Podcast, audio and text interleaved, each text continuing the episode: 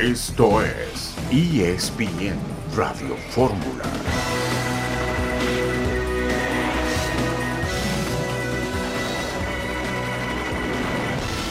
Hola, hola, buen viernes para todos y felicidades han llegado al fin de semana, por lo menos estamos ya todos tocando la puerta del sábado y el domingo.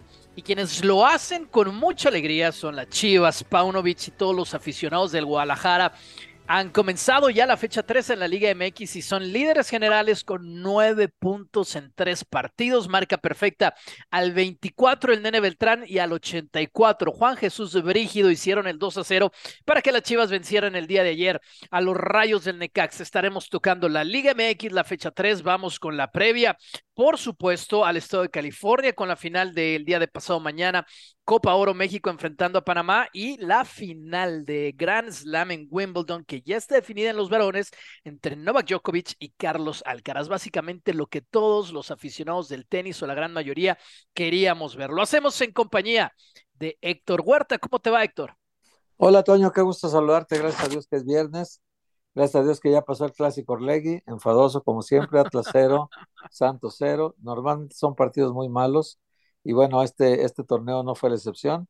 0-0 yo creo que el peor partido del torneo. Profe Mario Carrillo, si está por ahí, manifieste, se lo escuchamos. un verdadero privilegio, Toño, estar con ustedes. Gracias por la invitación y por supuesto de mi hermano y mi amigo, el maestro Huerta. Van volando esas chivas, profe. No, no te emociones, Toño, tranquilo. ya me hizo mi fin de semana, gracias.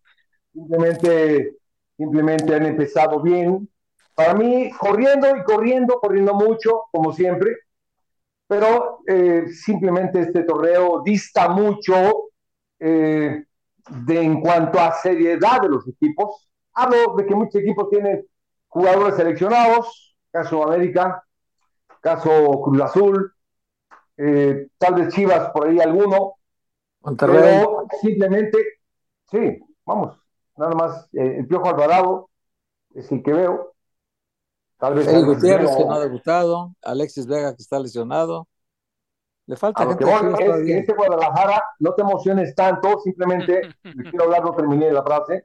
Están jugando bien, pero están jugando normal, ¿eh? como siempre, corriendo, corriendo y corriendo. Para mí, así juegan, así han jugado, han corrido más que los demás. Y, por supuesto, ponernos de pie con los debuts, con el señor Pavlovich, pero tranquilos, no se emocionen. Nada más. Eh, pero, pero van bien, Héctor, eso es innegable. Sí, sí, van, van super líderes, van. El torneo pasado hicieron 34 puntos, hoy, ya llevan nueve en tres jornadas apenas, han ganado sus tres partidos. Esa es una cosa importante, por eso es que tal vez ahora han metido a la conversación a Svelko Paunovic para la selección nacional, Toño.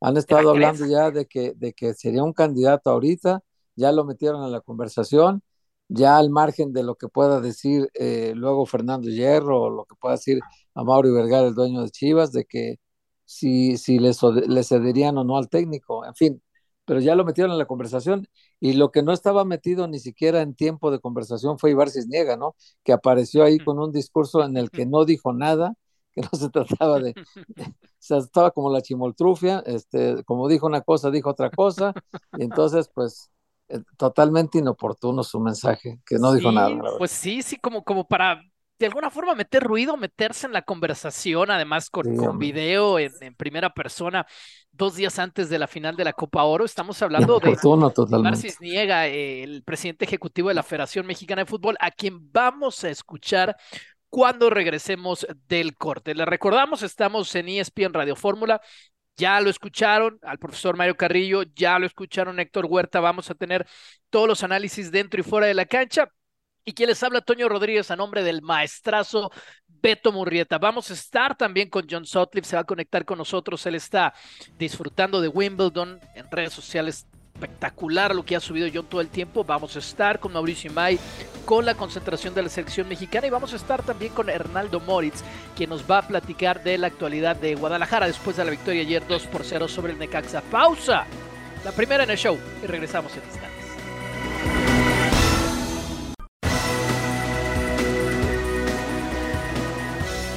De la nada, el día de ayer, Ibar Cisniega, el presidente ejecutivo de la Federación Mexicana de Fútbol, lanzó un mensaje, bueno, el equipo de comunicación de la federación lanzó un mensaje con, con Cisniega como protagonista sobre lo que va a pasar después de la final del domingo en la dirección técnica de la selección mexicana. Vamos a escuchar porque, pues, está un poco fuera de ritmo, ya lo decía Héctor antes del corte. Usted juzgue y después lo platicamos con Mario y con Héctor es que mucho se ha especulado en los últimos días sobre el futuro de la dirección técnica de nuestra selección.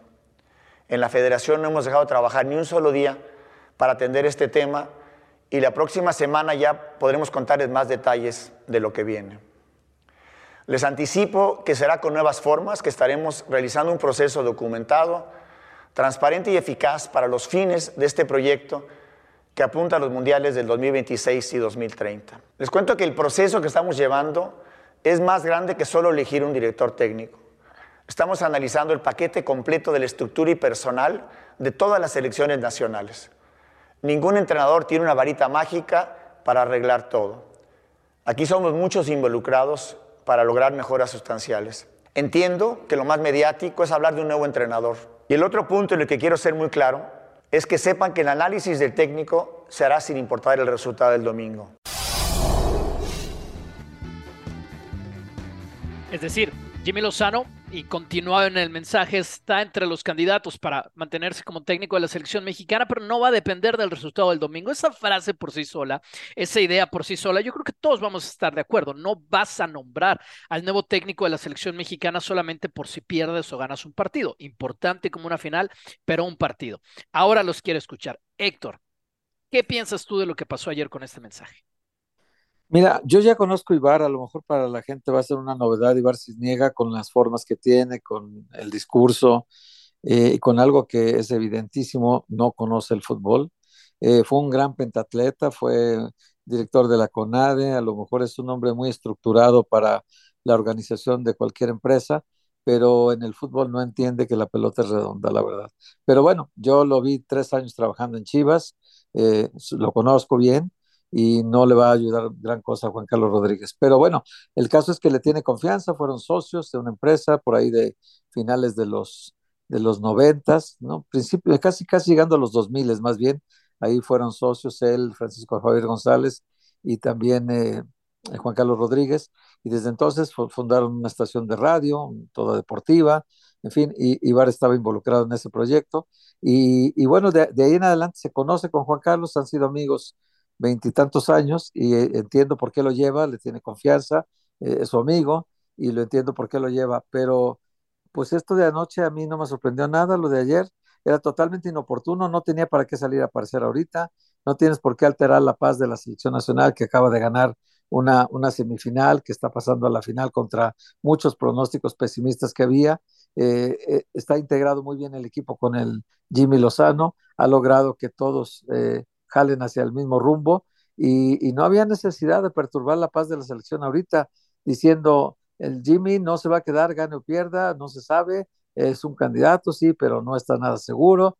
O sea, ¿para qué metes tanta intranquilidad cuando este discurso del, del jueves lo puedes llevar al lunes? Y es exactamente lo mismo. Estamos haciendo una evaluación de lo que pasó en la Copa de Oro y tal, tal, tal. Es mucho más climático meterlo el lunes que meterlo el jueves a la víspera de una final, ¿no?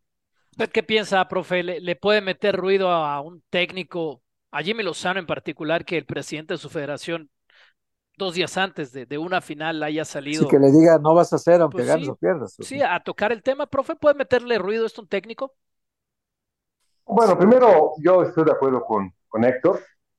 Eh, no hay ninguna necesidad de haber salido y dar un informe. Cuando la especulación viene mucho de los medios de difusión, viene mucho de la gente. ¿Por qué? Porque ese es nuestro país, especula. Ahora, por ejemplo, eh, el especular me refiero a que ahora digan que Paunovic, Dios mío, ese es, es México, es México. Entonces, él sale a hacer una declaración eh, en donde ok, gane o pierda, el Jimmy Lozano eh, estará en nuestros planes, pero no asegurará si gana o pierde el campeonato, etcétera, etcétera. La verdad que no tenía por qué decirlo, simplemente todos sabemos que es un buen entrenador, todos sabemos que puede ser elegible como un cuerpo técnico, todos sabemos que tiene que ser fortalecido para mí. Eh, profe, pero vamos, sí. No, no, lo que le quiero eh, continuar con, con, el, con el tema o, o, extender un poco la respuesta es, antes de una final yo me imagino que lo que más quiere un entrenador es, es paz, es tranquilidad, aguas tranquilas, resolver nada más lo de cancha pero que de afuera no haya ruido. Y aquí hay toqueteo, pero el toqueteo está viniendo de la misma federación, profe. Pero aparte, fíjate que es un toqueteo, eh, para mí, como lo menciona muy bien Héctor, pero yo, por ejemplo, como técnico, eh, sintiéndome ahí, si a mí me dicen, este, se va a quedar Jimmy, gane o pierda en el cuerpo técnico, pero no lo aseguramos, eh, no determina eh, el final, le está quitando presión también. Es decir, como lo tomen, Jimmy desde un principio sabe que viene, hizo una gran labor para parar la caída. Eso es una gran labor que le vamos a agradecer siempre. Y con esto gana adeptos para seguir. No sabemos cuánto tiempo. ¿Con qué, ¿Con qué cerramos el tema, Héctor, antes de pasar al reporte de, Mauricio eh, es que mira, este, Toño, un día antes el Jimmy Lozano había dicho, a mí me contrataron para exactamente para la Copa de Oro solamente. Y dice, no sé si, si estoy cumpliendo las expectativas del señor, seguramente se refería a Juan Carlos Rodríguez, o si simplemente me puso aquí para ganar tiempo. Lo dijo clarísimo, clarísimo. Entonces, una vez que el técnico dice, yo sé que me contrataron solo para esto, por lo tanto, nadie está diciendo que yo voy a ser el técnico, eh, el hecho de que salga al día siguiente sin niega decir que no importa el resultado, que el Jimmy no es seguro que se quede, que, que ah, es un candidato nada más, igual que debe haber muchos. Entonces, yo lo que sabía es que no lo iban a dejar y esta situación de que ya llegó hasta la final les ha creado un problema porque no lo pensaban dejar, estaban haciendo otras evaluaciones alrededor de otros perfiles de candidatos, pero yo sabía que no lo iban a dejar, no tenían confianza en que se llegara a la final ni en que se ganara el título. Yo creo que todavía no tienen confianza en que se va a ganar el título. Pero bueno, si el Jimmy les demuestra así y les pone complicada la cosa, pues ya este discursito de, de Ibar Cinega pasará la historia en el, en el, baúl de las cosas inútiles que a veces hace el ser humano para cubrir su ociosidad, ¿no?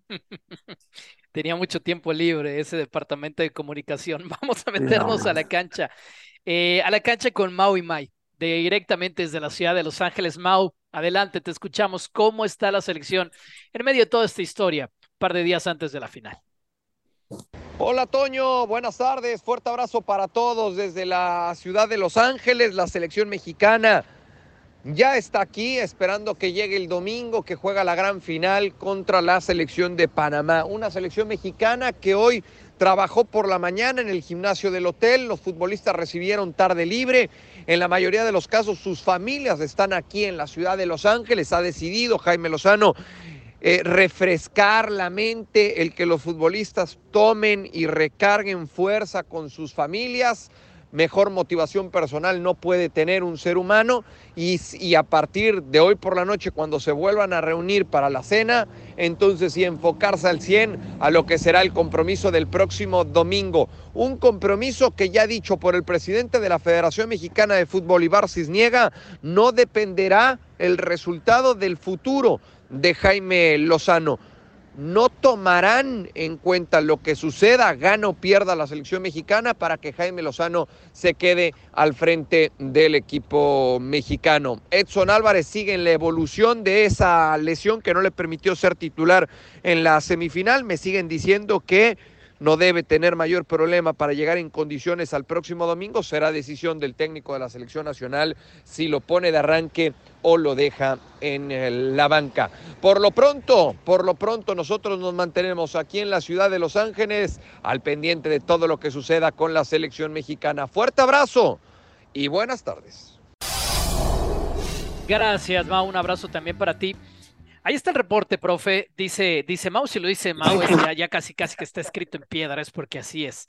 Eh, cuando habla especialmente de selección nacional, que Edson sí va a estar físicamente. La pregunta que yo le hago, profe, es, ¿qué haría usted en el medio campo? Porque Romo y Chávez se vieron muy bien, eh, Sánchez, por supuesto, se vieron muy bien contra Jamaica. ¿Qué, ¿Qué hace usted si Edson ya está para jugar?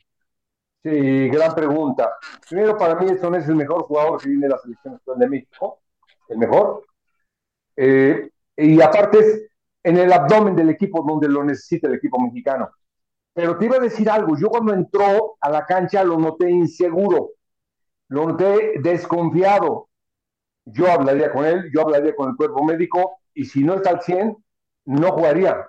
No lo puedes meter si está así, porque es una final, porque una final tienes que jugarte la vida, tienes que meter el, eh, hombre, el cuello. Y si tu jugador no está al mil, tienes que dar la oportunidad a, a otro que sí lo está. Entonces ahí sí, perdón, pero eh, mi opinión es que todo es del cuerpo médico. ¿Tú cómo lo ves, Héctor? Yo, yo creo que el Jimmy Lozano, eh, esta oportunidad no podía desaprovecharla, o sea, si te dan a ti la selección en la crisis en que estaba, pues nada más hay dos posibilidades, sacarla del fondo y, y después eh, tratar de encauzarla para que llegue lo más alto posible, que es lo que él hizo, como dice Mario, paró la crisis, detuvo toda la situación que estaba muy mal. Por lo que estamos viendo ahorita en declaraciones de jugadores, Mario, no sé si estés de acuerdo, los jugadores nunca le creyeron a Coca. Lo que estoy viendo es que la forma de jugar de Coca, este sistema de tres centrales, dos laterales que según eso iban y venían, que en realidad eh, se quedaban más de lo que iban, eh, pre, pre, privilegiando el resultado, no perder antes que ganar, me parece que no era, no era en la sensibilidad del futbolista mexicano, no se adaptaba. Y, habiendo jugado tantos años el 4-4-4-3, pues, para ellos era muy malo el cambio de sistema. Por lo que Pausa. Regresamos para hablar también de Panamá.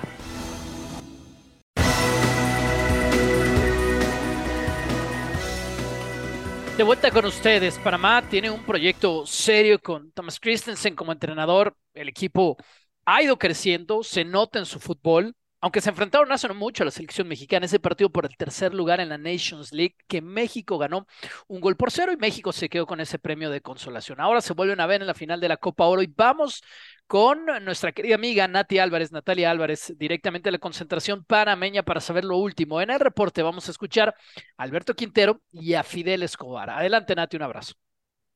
Qué gusto saludarte. La selección de Panamá realizó su primer entrenamiento de dos que va a tener en Los Ángeles. Una sesión enfocada principalmente en la recuperación, así como lo dijo su técnico después del partido ante la selección de Estados Unidos. Necesito que mis jugadores estén listos para esta final, la tercera oportunidad que la selección de Panamá llega a una final de Copa Oro. Escuchemos a los protagonistas. No, no, nosotros la verdad que nunca hemos sido favoritos. Hemos eliminado una de las selecciones que era favorita a, ganar el título y ahora vamos a enfrentar a otra de las favoritas, eh, como México, una selección que, siempre juega bien, que casi siempre juega a las finales, así que, que eso es una de las motivaciones extras y donde todos queremos ganarle a, los grandes, ¿no? Entonces esta es una bonita oportunidad de dar un paso importante tercera final, pareciera que el momento es ahora para ser campeones. Puede ser el domingo, pero como le digo, o sea, es, partido diferente. Ellos van a venir con todo, nosotros vamos a ir tranquilos, cabeza fría, mentalizados en lo que, en lo que debemos hacer y a lo que nos diga el, el técnico.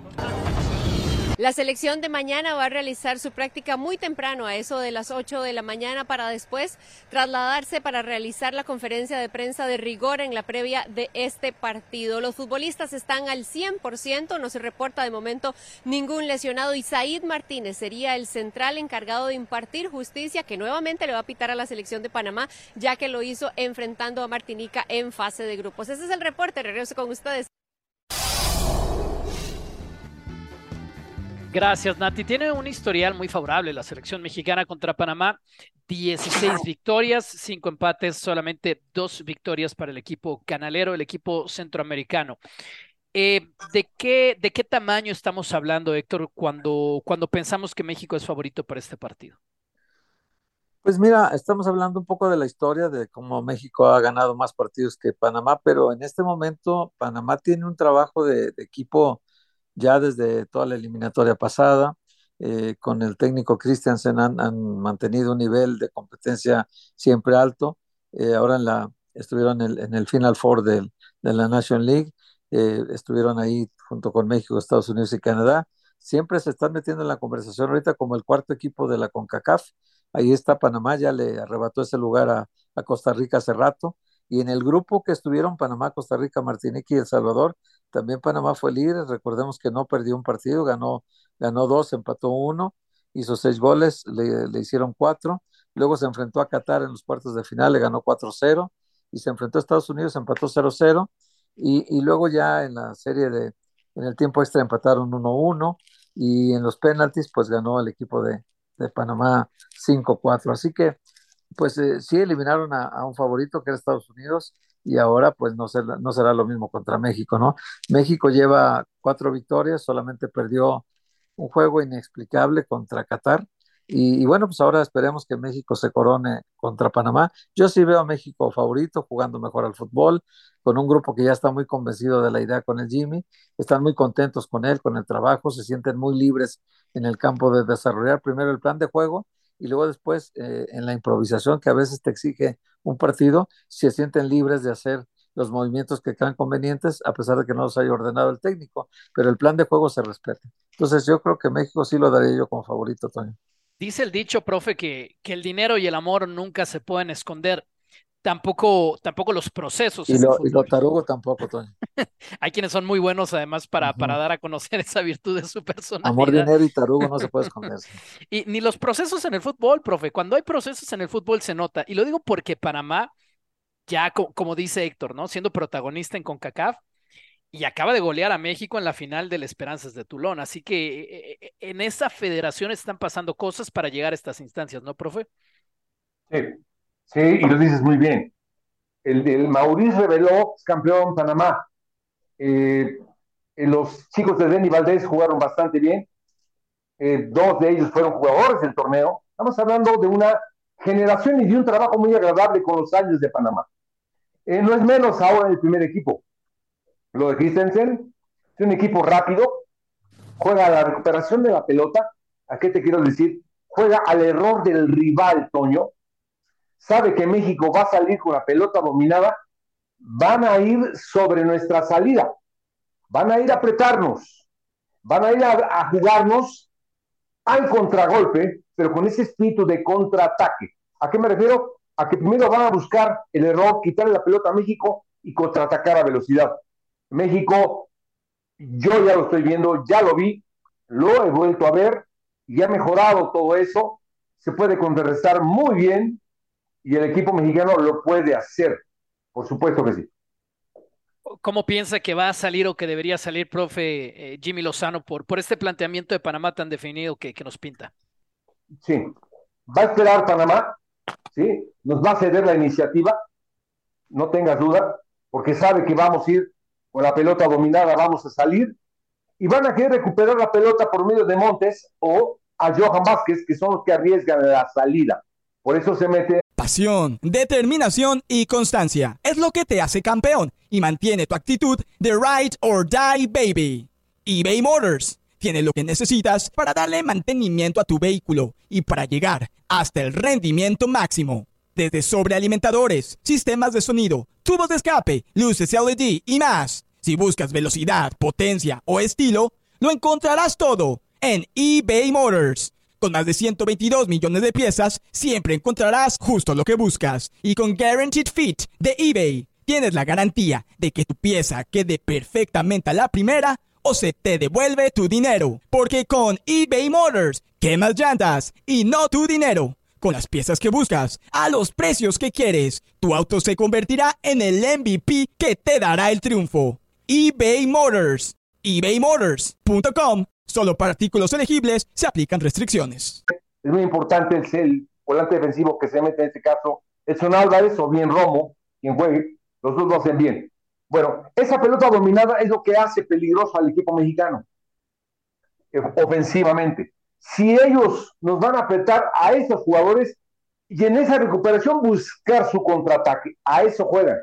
Nosotros tenemos que, si nos tienen miedo en eso, Toño Héctor, en la salida con la pelota dominada, tenemos que insistir porque tenemos que jugar a sus espaldas.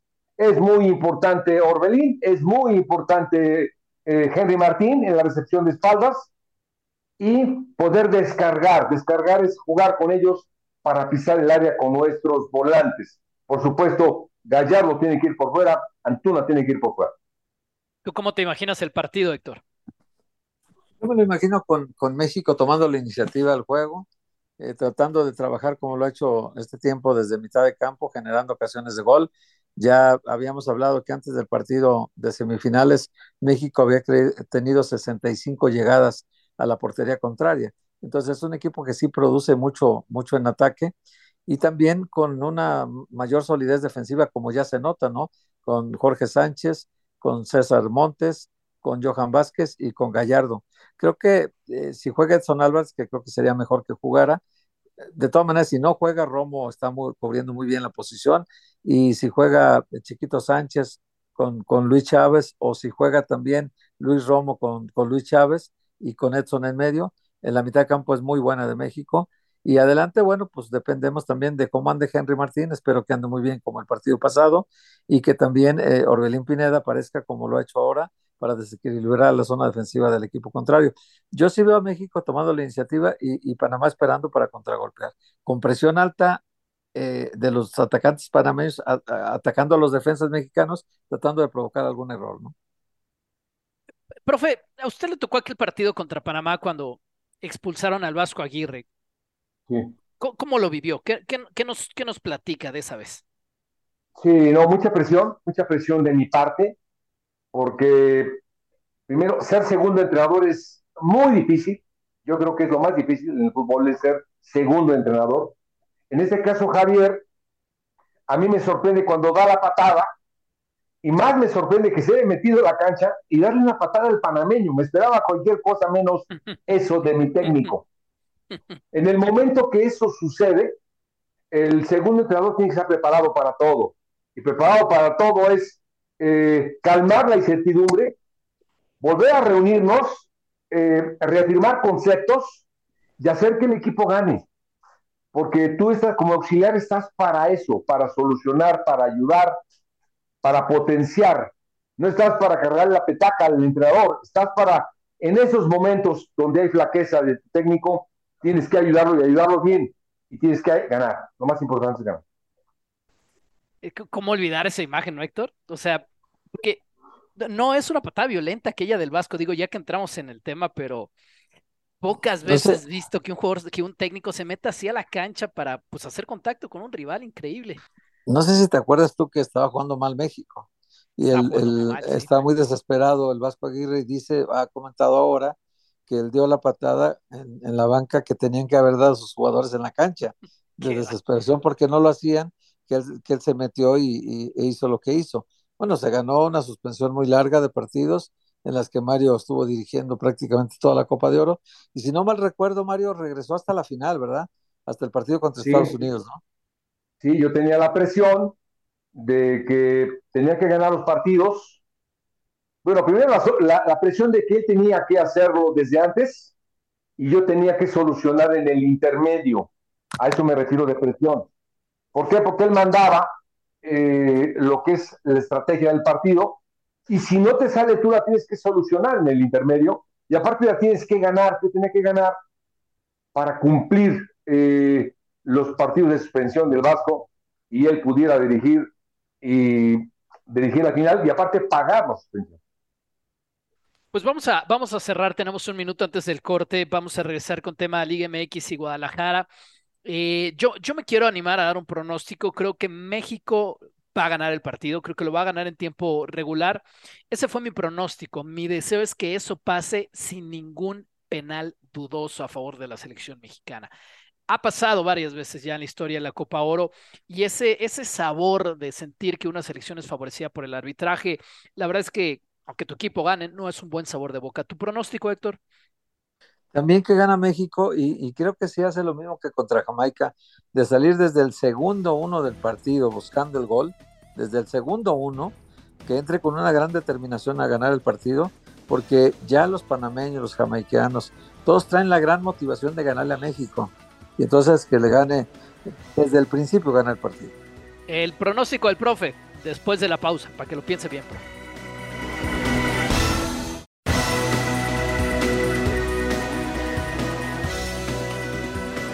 ¿Qué dice, profe? ¿Cuánto queda el partido el domingo?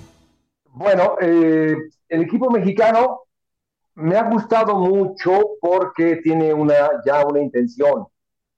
Una intención que está al 60%, es decir, le falta el 70, el 80 y el 90% y eso requiere tiempo para mejorar en esa intención. Con eso alcanza para, para ganar a México. Ok, para ganar al equipo mexicano. Ok, los, los, los, tres estamos en, en, esa misma historia. Con eso cerramos este, este capítulo en esta edición de ESPN Radio Fórmula, el profe Mario Carrillo, Héctor Huerta, quien, quien les habla, Toño Rodríguez, como siempre, a nombre del maestro Beto Murrieta. Nos vamos a pasar al tema Guadalajara. El tema Guadalajara que ha vencido el día de ayer en el arranque de la fecha 3, 2 por 0 al Necaxa, además con pues una buena anotación de uno de sus refuerzos adelante, o su refuerzo adelante para esta temporada que viene el tapatío, Juan Jesús Brígido, nada, un minuto en la cancha, eh, ya está haciendo goles, entonces Fernando Beltrán también lo hace al minuto 24 y esto tiene a Guadalajara en lo más alto de la tabla general con 9 de 9, además viene el receso porque nos vamos a tomar una pausa larga, larga, larga, así como vacaciones a, mitad del, del, primer semestre en la escuela, porque viene la League's Cup, pero Chivas va a tener el privilegio de, de pues, mantener ese liderato por hasta cuatro semanas. Tenemos reacciones de Paunovic después de la victoria ayer del Guadalajara. Si las tenemos, pues vamos a escuchar qué dice el técnico de Chivas. No solamente los puso en la final, ahora los tiene de líderes generales. Obviamente contentos con eh, lograr eh, tener un buen arranque. Los tres primeros partidos con, con victoria y nueve puntos, el objetivo que nos habíamos fijado. Objetivo eh, cumplido, ya, ya buscamos marcar el otro, ¿no? Humildad y, y, trabajo, seguir los pasos que estábamos haciendo hasta ahora. Leagues Cup es la competición más bonita, más linda del mundo porque es la siguiente y porque realmente es muy atractiva. Primero es pasar el grupo y después, ¿por qué no, ser nosotros el primero que los gane? Tenemos que tener muy firmes los pies en el suelo, tenemos que cuidarnos muy bien, cuidar lo que hemos logrado hasta ahora. Y un despiste te puedes quedar atrás. Eso no va a pasar con nosotros. Yo no voy a permitirlo. Va mejorando y, va creciendo y todavía creo que no hemos tocado el techo, sino que nos fa falta más te atraviesa el X Cup, quizás no en el mejor momento para Guadalajara porque están tomando ritmo, pero ¿qué, qué importa lo que piensa un servidor? Acabamos de escuchar al técnico que él dice que, que no les va a pasar para nada, pues eso de perder ritmo. Hernaldo, ¿cómo estás? Hernaldo Moritz, un abrazo hasta la ciudad de Guadalajara. ¿Qué impresiones dejó ahí en la cancha, ahí en la ciudad, la victoria de ayer de Chivas? Saludos, Toño, amigos, un placer estar con ustedes.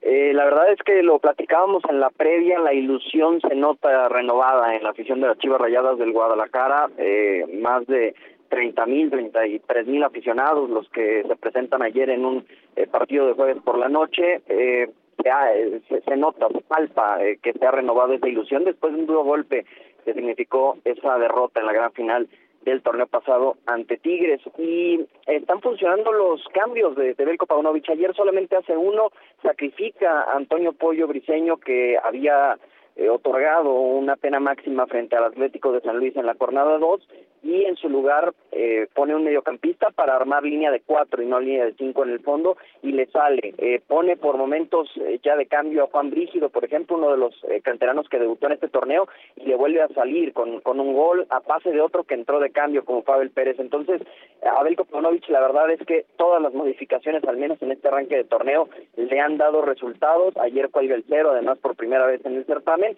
y decir que estas Chivas, eh, abonando lo que comentaba de la ilusión que se nota en la afición, cómo sale ayer gritando, cantando, lo que hace mucho quizá no, no veíamos, mucho menos en un partido de media semana, es que eh, no están eh, todavía ni Alexis Vega, ni eh, Eric Gutiérrez, ni tampoco Roberto El Piojo Alvarado, y el aficionado rojiblanco, rojiblanco se ilusiona con que esto pueda todavía incrementar el nivel de su equipo. Héctor, si tienes algo para Hernaldo, te escucha. Yo te preguntaría, Hernaldo, primero saludarte con mucho gusto, y te preguntaría eh, si todavía siguen eh, Fernando Hierro y, y, el técnico con la idea, eh, ya seguramente convenciendo a Mauro Vergara, de que venga un jugador más o dos más, porque entiendo que no solo pidió el centro delantero, sino un extremo, un extremo por las bandas para, para cumplir ya la cuota completa de plantel. Eh, Tú sabes ya de algunos nombres porque Pulido no se puede ahorita, el otro se los ganaron, eh, Hernández Dupuy, eh, se los, Martínez Dupuy, se los ganó eh, Indios de Juárez. ¿Sabes tú de algunos nombres para el ataque de Chivas? Nombres, eh, la verdad no, Héctor, lo que sí, eh, gusto saludarte, es que no quitan el dedo del renglón, ¿eh? Y ojo con el tema de Alan Pulido, por más de que en, en estos momentos eh, pareciera que, que lo más cercano sea... Ups. Sí, ya, ya venía la Perdimos exclusiva de. Alan Pulido. ya venía la exclusiva. est- Estaba a punto de decir casi, casi que, que ya lo tienen. Pero, pero, ¿qué sabes tú entonces? Porque le sacas el tema de los refuerzos a Hernando. Héctor, ¿qué sabes? ¿Qué has escuchado? Es que yo acabo de hablar con el representante de Pulido y me comentaba que, que el Sporting de Kansas City no lo quiere dejar ir. O sea, le está ofreciendo más dinero, más dinero y más dinero para que se quede. Un contrato de tres años que primero pedía Pulido y no se lo quisieron dar. Y ahora que ya terminó el tiempo de, digamos, de donde lo podía sujetar el equipo, ya, ya se acabó el plazo. Y ahora, a partir del último de junio, él quedó libre para negociar con cualquier equipo. Eh, es el semestre previo a, su terminación de contrato. Y entonces, ahora que terminó eh, eh, este plazo, eh, Pulido tiene el control ya de la situación y entiendo que Pulido quiere ir a Chivas, entiendo que quiere venir a Chivas, pero tampoco quieren sacrificar mucho la parte económica porque ya de 2 millones 200 mil dólares se habían bajado a millón y medio de dólares al año. Entonces, eh, si Pulido le ofrecen el contrato de tres años, que creo que estarían dispuestos todos, Cruz Azul, Chivas y ahora también el Sporting de Kansas City, pero bueno, no van a competir con dinero. El que paga más dinero es el Sporting de Kansas City. A ver, sigue el Hernando, ya, ya estás de vuelta con nosotros. Sí, justo nada más para, para completar el tema de, de Alan Pulido. Eh, hay, hay una información que, que tenemos desde la semana pasada que Chivas va a sentarse a platicar eh, en estas próximas semanas con la gente del Sporting Kansas City, porque eh, son rivales en el grupo de la League Cup, eh, van a tener eh, una reunión y que ahí Chivas va, va a empujar por la posibilidad de que eh, reciban una oferta para eh, liberar a Alan Pulido este mismo verano, en esta misma ventana de transferencias. Entonces, eh, luce lejano, insistiendo, lo, lo más cercano es que pueda llegar en diciembre con los términos que ya bien cita Héctor. Sin embargo, no está del todo descartado que Chivas en esta reunión que sostendrá con el Sporting Kansas City logre eh, hacer el equipo, aunque luce complicado, eh, que, que lo eh, que lo suelte, ¿no? Para llegar al Guadalajara en esta ventana. Hernando, gracias. Gracias a ustedes, muy buenas tardes. Y entonces, profe, profe Carrillo, ¿cuál, cuál, cuál es el techo de Guadalajara? Porque eh, Piojo Alvarado, que ha tenido sus buenos momentos en, selección nacional en este verano, obviamente Alexis Vega, luego Guti con la jerarquía con la que va a llegar eh, y que además es un buen rematador para ser un mediocampista alto a balón parado. Y ahora se imagina Alan Pulido, ¿cuál es el techo de Chivas, profe? Sí, eh, bueno, ahí sí iba a decir algo. Si es Alan Pulido sensacional, te digo sensacional porque ya estuvo ahí y es una característica que, le gusta a la gente, sabe que va a correr, sabe que va a marcar y va a producir. Pero hasta ahora, si no viene nadie más, eh, Guadalajara no va a tener problemas, ¿eh? Yo creo que con lo que tiene se la juega bien. Ya está el Guti, defensivamente están correctos. Está Alvarado, Piojo Alvarado. Yo creo que están completos. Eh, vamos, dentro de los jugadores que se pueden fichar, si no es eh, Pulido, bueno, pues no veo otro. Este, Pizarro, sí, de acuerdo, ya no está Pizarro, ya está en Grecia. Yo creo que Guadalajara se queda bien con eso que tiene. Pues go goles no les han faltado, aunque quizás les falte el centro delantero, irónicamente goles no les han faltado en el arranque de la temporada. Nos vamos del otro lado, del otro lado completamente, pues en términos de rivalidad, hablar de las Águilas del América, solamente un partido jugado en las primeras fechas, van a recibir el día de mañana al Puebla en esta jornada 3. Vamos con reacciones del técnico Jardine, cómo están las cosas en América antes de un partido que, bueno, es, es, lógico, es natural. América necesita los tres puntos para tener algo de oxígeno antes de jugar la League Cup. Sendejas normalmente ya no, no, no, lo consideraría mucho para este partido, respetando que viene de, de, una otra situación, de otro grupo, otro foco.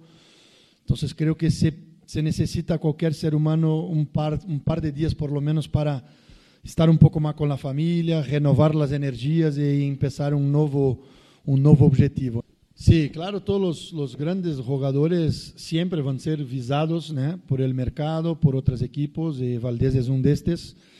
Eh, coincidentemente, practiqué un poco hoy con él eh, después del entrenamiento y me habló que está muy, muy focado aquí, que quiere eh, construir una, una, trayectoria victoriosa dentro del Club América. Tiene un cariño muy grande por, por esta institución, siento esto, y al mismo tiempo una, un sentimiento de que aún no cumplió todos los objetivos que tiene personales eh, dentro del club. No es imposible que salga un jugador como este, pero la oferta tiene que ser realmente muy buena, tiene que, que valer mucho a pena a todas las partes para podermos también reemplazar o contratar a algún otro jugador. Mas de cara siento que tanto el jugador está muy feliz aquí, quiere estar, eh, quiere ganar, quiere salir campeón y el club los quiere también, ¿sabes? No solo a Diego, a todos los grandes jugadores. Queremos tener este, este elenco realmente fuerte porque solamente pensando de esta forma es que, que nos aproximamos de, de los títulos. ¿A, ¿A, qué se refiere? Si le puedes poner un número, bienvenido César, César Caballero, nuestro insider en Coapa.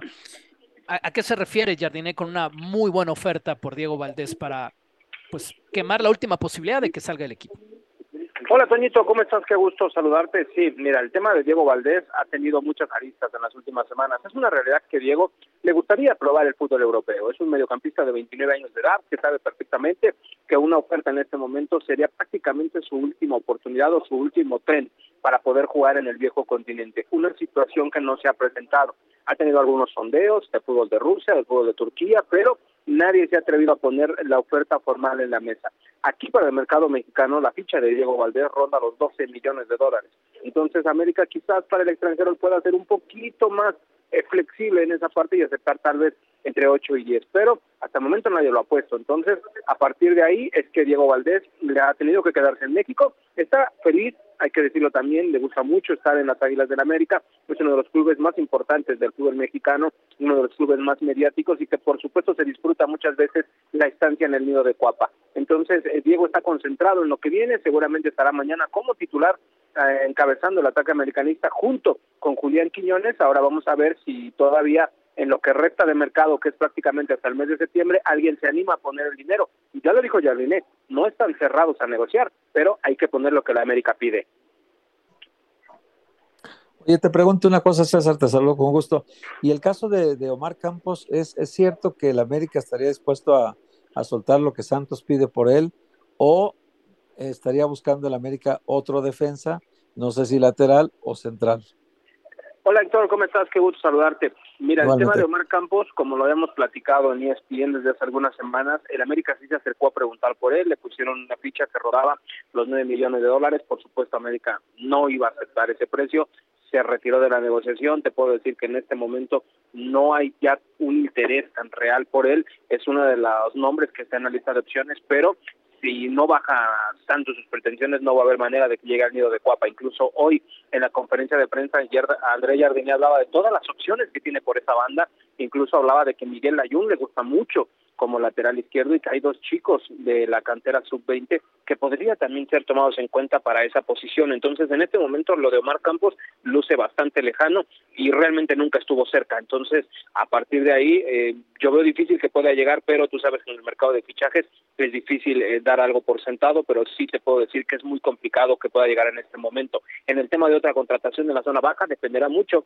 de lo que pueda pasar con Néstor Araujo. En las últimas horas me han confirmado, ha llegado un interés eh, real, formal, por parte del de Atenas, se está evaluando al interior del nido de Cuapa y si lo llegan al precio que piden por Néstor Araujo están dispuestos a dejarlo salir y entonces sí llegaría ahí un refuerzo en la zona de la defensa central. Todo depende mucho de lo que suceda con esta negociación, pero es una realidad que sí están en charlas de Atenas y el Club América por el futuro de Néstor Araujo. Wow, pues Matías Almeida sigue sigue, sigue reclutando talento mexicano, uh -huh. incluso del otro lado del mundo. César, gracias, te mandamos un abrazo. Saludos compañeros, excelente tarde. También nosotros cruzamos el Atlántico en la voz de John Sutcliffe, que le está pasando súper bien, al menos eso veo yo en su cuenta de Twitter en Wimbledon. Están todos los partidos y no me extrañaría verlo en la final. Johnny, este es tu programa, te escuchamos. Hola Toñito, compañeros de ESPN Radio Fórmula, pues saludo desde Wimbledon, ya los últimos minutos, ha sido una semana mágica el poder, el poder ver, como comentaba ayer, en un club que se lleva a cabo el torneo más importante de tenis del mundo, generan 400 millones de dólares y se da la, la, final soñada, ¿no? Después de que Djokovic había ganado en tres sets a, a y hoy Carlitos Alcaraz también le gana sin problema a Medvedev 6-3, 6-3, 6-3. Viene la final el, el, domingo, es muy interesante, ¿no? Es como si un joven en el golf que cubro yo se está enfrentando a Tiger Woods, ¿qué va a ganar? ¿La experiencia, el colmillo o el poder y la juventud? 130 eh, millas por hora medía los saques de Alcaraz, Djokovic como 123. Las manos de Alcaraz es increíble la sensación que tienen las manos para, para la dejadita, para controlar las distancias. Va a poder manejar la presión Alcaraz. Hay que recordar que por momentos, cuando lo fue a ver Federer, se veía nervioso, pero pues la final soñada, si Djokovic gana, iría al US Open en Flushing Meadows con la posibilidad de ser el primer ganador del Grand Slam desde los 60 del Grand Rod Laver. Entonces me comí mis fresas con crema, las cortan esa mañana muy cerca de Wimbledon, toda la experiencia, ¿no? Creo que yo no soy de tenista, soy medio villamelón de todo esto, pero aprendí a, a respetar la tradición, la educación de la gente y ojalá sea una gran, gran final también en las damas, pero el Djokovic Alcaraz, si le tuviera que meter Toñito, compañeros, un chesco, creo que creo que Djokovic va a estar peleando a partir del domingo la posibilidad nuevamente de llevarse el Grand Slam. Qué mejor manera de disfrutar el desayuno estos sábados y domingos del fin de semana que viendo ESPN o Star Plus las finales de Wimbledon. Les mando un abrazo desde Londres, Inglaterra y que tengan un enorme fin de semana. Gracias, John. Eh, Bondrusova contra Yabures, la final femenil el día de mañana a las 7 y el domingo temprano la de varones. Profe, nos queda medio minuto. Buen fin de semana. Fuerte y que gane México y que estemos contentos todos, con mucha salud. Por supuesto que sí. Héctor, buen fin de semana. Igualmente, Toño, un abrazo para ti, para Mario y un abrazo también a toda la gente que nos escucha. Los tenemos cubiertos en ESPN, los tenemos cubiertos en Radio Fórmula. Nos volvemos a escuchar próximamente. Gracias y pásela bien.